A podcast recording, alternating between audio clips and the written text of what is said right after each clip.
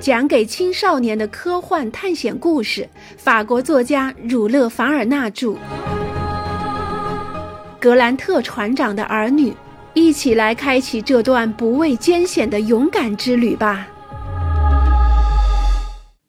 警方根本不知道埃尔顿就是本乔伊斯，约翰·孟格尔说：“您说的很正确，约翰。”少校说。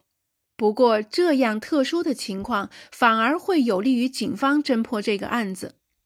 这样看来，格雷纳凡夫人插话道：“那无赖钻进奥摩尔农庄的目的就是寻找作案机会。”这是肯定的，麦克纳布鲁斯回答他说：“当时他正在打算对那爱尔兰人下手，谁知又出现了更好的机会。”我们的到来让他听到了格雷纳凡勋爵讲述的故事，于是他知道发生了海难。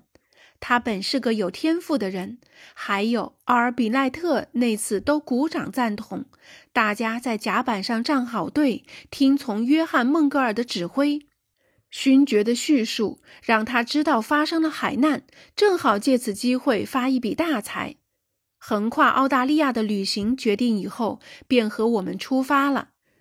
在威梅拉江时，他和他的同伙黑点站的铁匠串通一气，他们在马蹄上做了手脚。从此，他的同伴就成了我们甩不掉的尾巴。埃尔顿这个狠毒的人，用毒草毒死我们的马和牛，最后等到时机成熟了，又骗我们到万诺威江边，让他下手随意摆弄我们。我们应该怎么做呢？格雷纳凡勋爵问：“这斯诺威江好像不是江河，而是一道不可跨越的激流。”这时，帕格奈尔少校、约翰·孟格尔也赶到格雷纳凡勋爵旁边。他们刚刚观察了斯诺威江。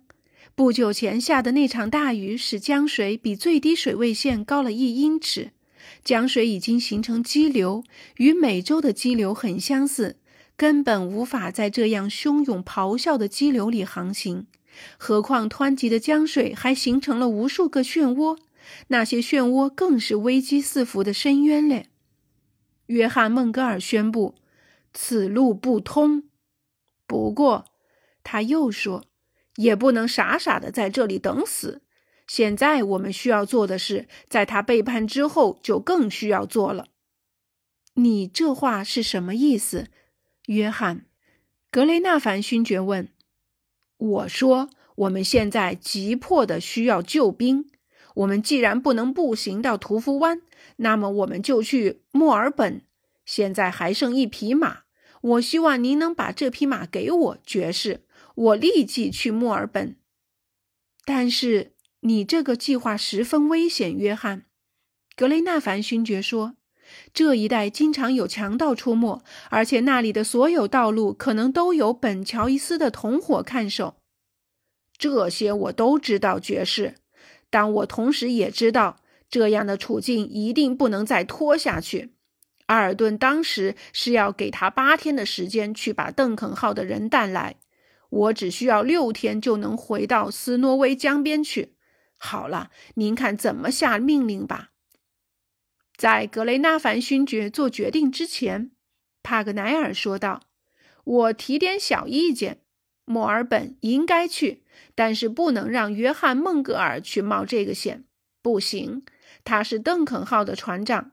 正因为如此，他不能将生死置之度外，所以应该由我带他去。”说得很对，少校回答说。但帕格奈尔为什么非得您去呢？这里不是还有我吗？威尔逊和穆拉蒂喊起来。您以为？麦克纳布鲁斯又说：“您觉得我会害怕骑马走那两百英里吗？”朋友们，格雷纳凡勋爵说：“假若我们当中必须有一个人去墨尔本，那就抽签决定吧。”帕格奈尔，请您来写我们大家的名字。无论怎样，不该写您的名字，爵士。约翰·孟格尔答道：“不写是什么原因呢？”格雷纳凡勋爵反问。“因为绝对不能把您与格雷纳凡夫人分开。更何况您的伤口还没有完全愈合。”格雷纳凡勋爵，帕格奈尔也说：“您不能离开队伍，您不能去。”少校也说：“艾特尔华，您的职责在这里，您不能走。既然需要冒那么多险。”格雷纳凡勋爵对大家说：“我就更不应该把我该冒的险推给别人。写吧，帕格奈尔，把我的名字和伙伴们的名字混合在一起。愿老天保佑第一个抽出我名字来。”看他如此坚定，大家也就让步了。所以，格雷纳凡勋爵的名字和大家的名字一起写了进去。接着开始抽签，结果抽出了穆拉蒂。那忠实的水手兴奋得禁不住叫起乌拉来。爵士，我已经完全做好出发的准备了，他说。格雷纳凡勋爵握了握穆拉蒂的手，之后回到大车上，留下约翰·孟格尔和少校守护宿营地。格雷纳凡夫人立即知道了抽签的办法和派人去墨尔本的决定。他对穆拉蒂讲了一番鼓舞的话。令那勇敢的水手十分感动。大家都知道，穆拉蒂既勇敢又聪明，并且身体强健，耐得住疲劳。说真的，这个签抽得特别好。穆拉蒂出发的时间预定在黄昏过后的晚上八点。威尔逊负责准备马匹。突然，他想起来有必要把这马匹左脚上的三叶形马蹄铁用一匹死马的马蹄铁代替。这样的话，匪徒们就辨认不出穆拉蒂的踪迹了。加上匪徒没有骑马，他们也没有办法追上他。威尔逊忙着备马的时候，格雷纳凡勋爵正在准备写信，但因为他的胳膊受伤，所以写起来非常不方便。于是他就叫帕格奈尔代他写。这时，地理学家正不知沉浸在什么思绪里，并没有注意到周围的事物。可以说，他在这一连串让人烦恼的突发事情中，想的只有一件事，那就是被他诠释有误的那份文书。他仔细地想着每一个字，试图从中找出新的示意，所以一直陷在诠释文书的无底洞里。他根本没有听见格雷纳凡勋爵的要求，勋爵只好再重复一遍。“哦，很好。”帕格奈尔回答，“我已经准备好了。”他一边说着，一边如木头似的翻开自己的笔记本。他从本子上撕下一页白纸，随后拿起铅笔准备计数。格雷纳凡勋爵开始宣布自己的指示。命令汤姆·奥斯汀马上启程航行，带领邓肯号前往。帕格奈尔写完最后一个字时，他的视线恰好落在地上的一期《澳大利亚与新西兰日报》上，正好折叠起来的报纸只露出了报名的最后两个音节字母。但是帕格奈尔的铅笔却突然停住不动了。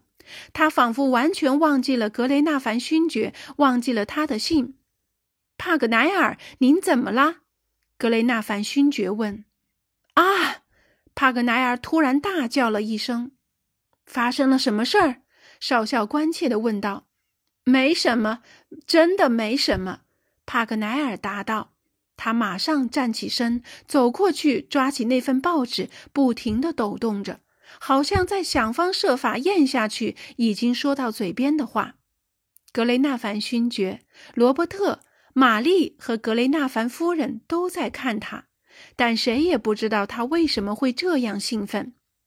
这时，帕格奈尔犹如一个精神病突然发作的人。不过，他这种神经性的过度兴奋并没有持续太久，自己便逐渐恢复了平静。他眼里流露出来了快乐，也慢慢消失了。他又回到自己的座位上，用极其冷静的口吻说：“爵士，请您念吧，我来替您写。”格雷纳凡勋爵又开始继续朗读他的命令。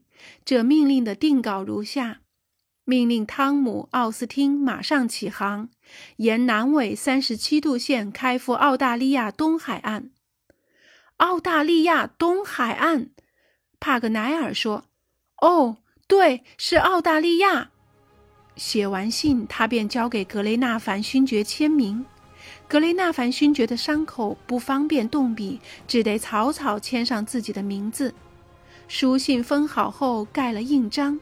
帕格奈尔在书写后面的地址时，由于太激动，手抖个不停。汤姆·奥斯汀，邓肯号大副，墨尔本。他随即离开大车，一边走一边指指画画的，不断重复说着几个让人费解的字母：“a land，a land，z land。”